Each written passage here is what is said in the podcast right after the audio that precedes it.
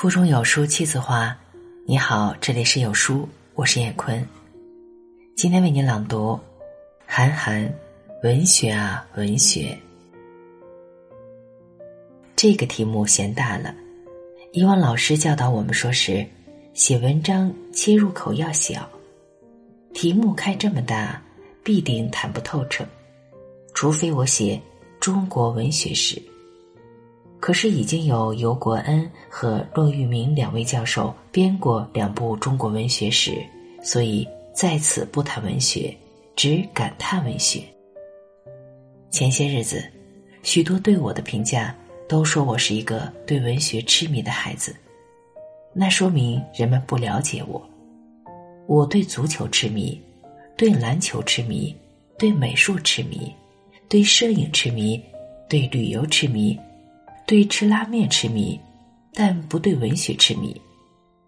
我觉得对文学痴迷未必是好事就像对一个女孩子痴迷，就不可能发现她的缺点。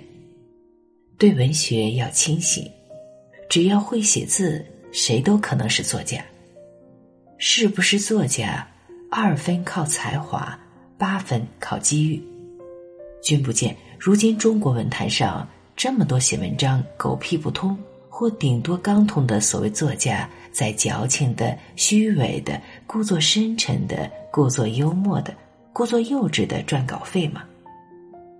学余秋雨的、学泰戈尔的，就没一个自己的。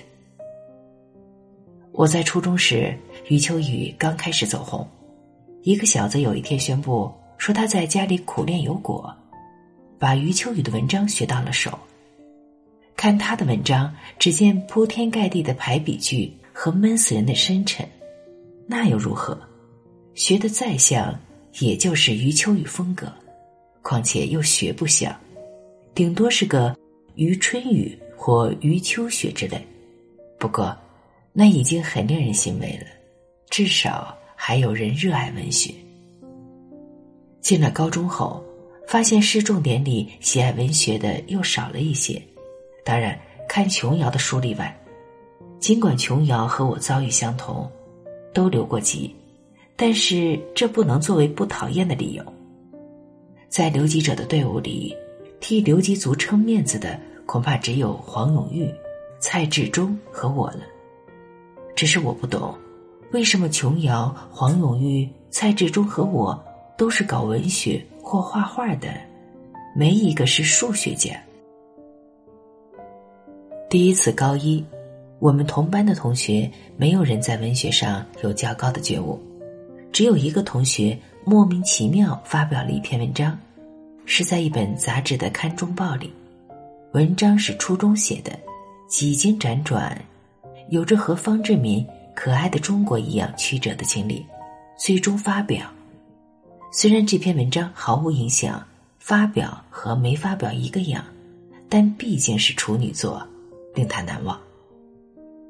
第二次高一时，遇上几个志同道不合的人，一个叫金丹华，大名是我在刚进新高一寝室时听到的。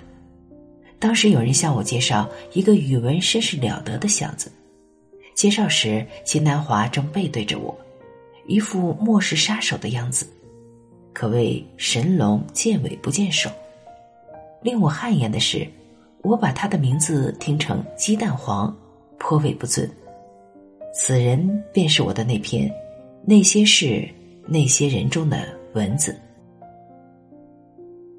蚊子热爱文学，而且积极上进，严格要求自己，正朝着似有新人的目标大踏步。听我一次寝室夜谈后，他恨自己书读的太少，便苦心钻研各类书籍。成果喜人，从他口中冒出来的人名，我一个都没听说过，自卑不已。另一个是八班的谭旭东，其貌不扬，像难民营里跑出来的，原本是卢湾区的，自封卢湾老大，开口闭口脏话。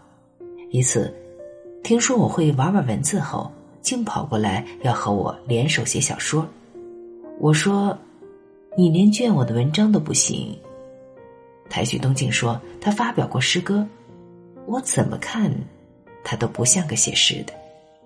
他拿来一样珍藏的宝贝，是一九九八年上海版的《少年文艺》，诗写一株水仙花，写的挺像首诗。谭文东对文学可以说是如痴如醉，整日构思文章，见我就说：“韩寒，你知道吗？我写了一篇关于你的文章。”见一次面说一次。他上次来我们寝室，终于说了一点新鲜的东西。说：“我发现所说的新概念大赛，就是要以新取胜。”被我们异口同声骂废话。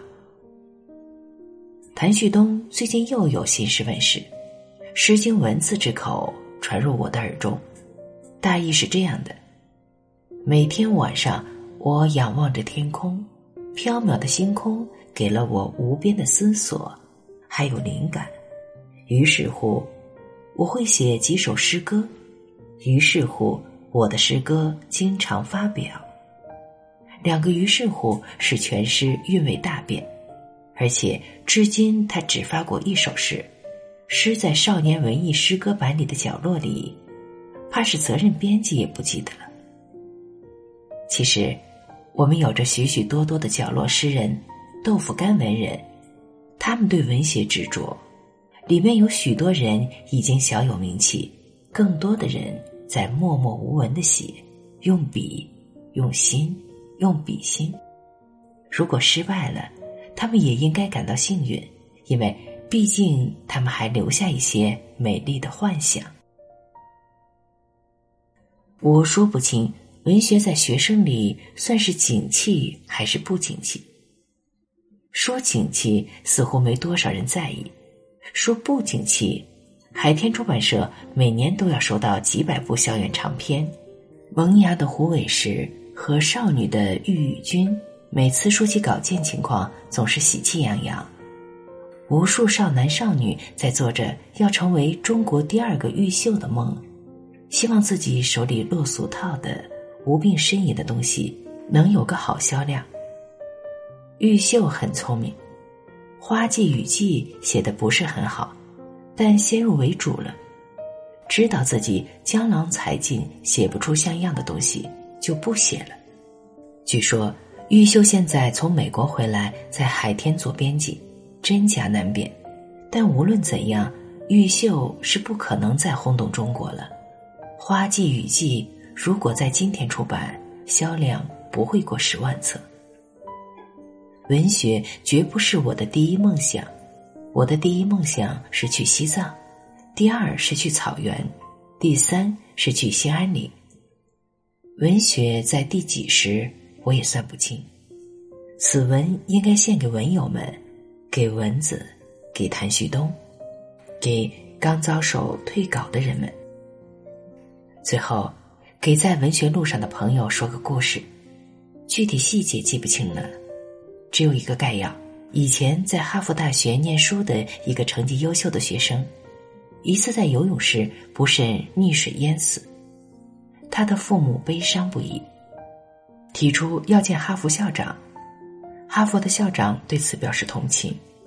这时，在门外等候许久的夫妇说，想出资给他们的儿子建一栋大楼或造一尊雕像。校长见两人穿着十分土气。便委婉的表示，学校不能接受这样的恩惠，况且学校也不能为一个学生造一个雕塑。这对夫妇忽视后说：“那不如用捐给哈佛大学的钱另造一所大学吧。”这并不是个笑话，斯坦福夫妇就用这笔钱造了一所大学，这所大学就是现在举世闻名、全民排名第四的斯坦福大学。好文章分享完了，愿你拥有美好的每一天。再见。